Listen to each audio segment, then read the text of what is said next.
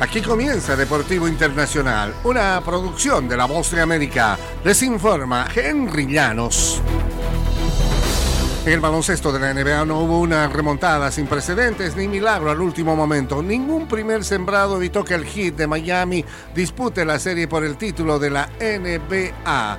El jugador más valioso de las finales de la conferencia este, Jimmy Butler, anotó 28 puntos y Caleb Martin sumó 26 unidades, 10 rebotes en el juego 7 de finales de conferencia este para ayudar al Heat de Miami a vencer el lunes por 103-84 a los Celtics y luego disputar sus segundas finales en cuatro temporadas.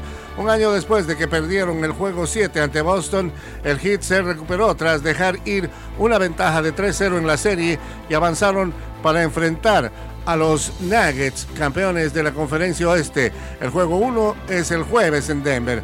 Nos mantuvimos juntos como grupo, como equipo. Hablamos de salir y conseguir un triunfo. Estuvo difícil, pero lo conseguimos, dijo.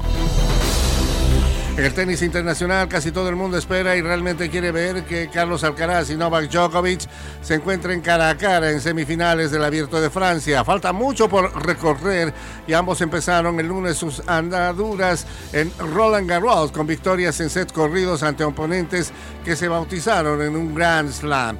Todo apuntaba a debut sin mayores sobresaltos. Djokovic, campeón de 22 grandes, saltó al primero de la pista del estadio Philip Cartier para enfrentar a Alexander Kovacevic, un estadounidense de 24 años, oriundo de Nueva York.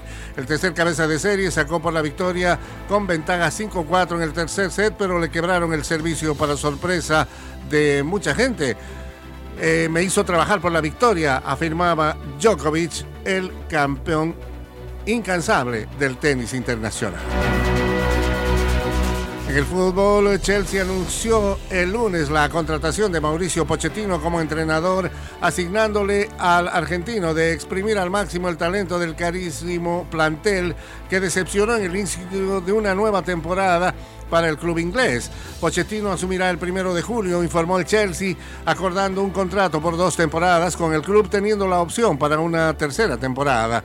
Regresa a los banquillos tras desvincularse del Paris Saint-Germain el año pasado y marca su vuelta a la Liga Premier donde tuvo una destacada etapa de cinco años y medio al frente del Tottenham que incluyó una marcha a la final de la Liga de Campeones. Pochettino, de 51 años, había sido el gran favorito para tomar las riendas del Chelsea.